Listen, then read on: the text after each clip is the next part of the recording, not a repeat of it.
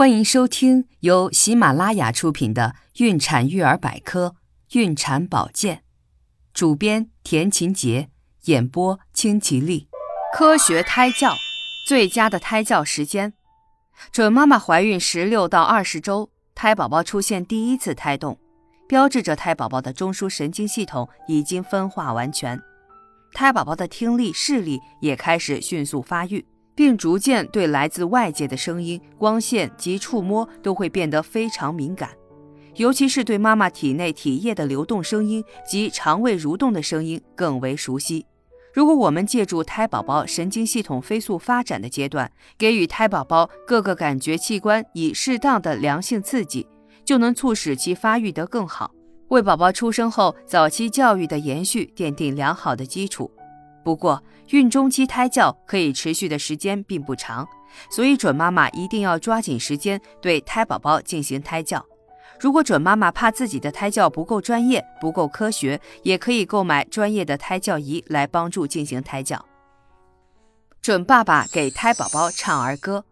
儿歌会让胎宝宝听起来觉得愉悦，不仅可以锻炼胎宝宝的语言和记忆能力，其节奏感还能让胎宝宝体会到语言的韵律。准爸爸唱儿歌，能给胎宝宝熟悉准爸爸的声音，对宝宝出生后建立亲子关系非常有益，还能让妻子和胎宝宝同时感受到准爸爸的爱，有利于增进情感。此外，准爸爸的声音还可以促进胎宝宝脑部发育，所以准爸爸无论多忙，都要记得尽量抽出时间为胎宝宝唱首儿歌。选择儿歌的时候，曲目不要太多太杂，曲调要稳定。根据胎宝宝的反应选择最喜欢的几首歌曲，如小燕子等。唱儿歌的时间要固定，在胎宝宝有胎动的时候进行，每次十分钟为好。准爸爸唱儿歌的时候要富有感情，但声音也不要过大，准爸爸自己听起来感觉舒畅就可以了。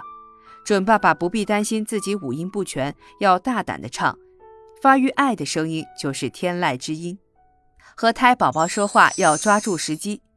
在孕早期，胎教主要是通过准妈妈的感受来影响胎宝宝的。但进入孕中期，胎宝宝逐渐具备了自己的作息规律，所以做胎教不能像以前一样以准妈妈为主了，还要兼顾胎宝宝的需要。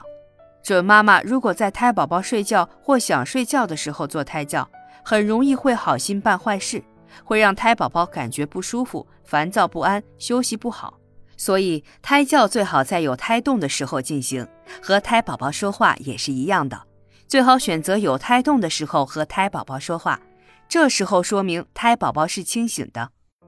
亲爱的听众朋友，如果您对孕产保健知识感兴趣的话，请点击上方订阅按钮，方便查看每日更新。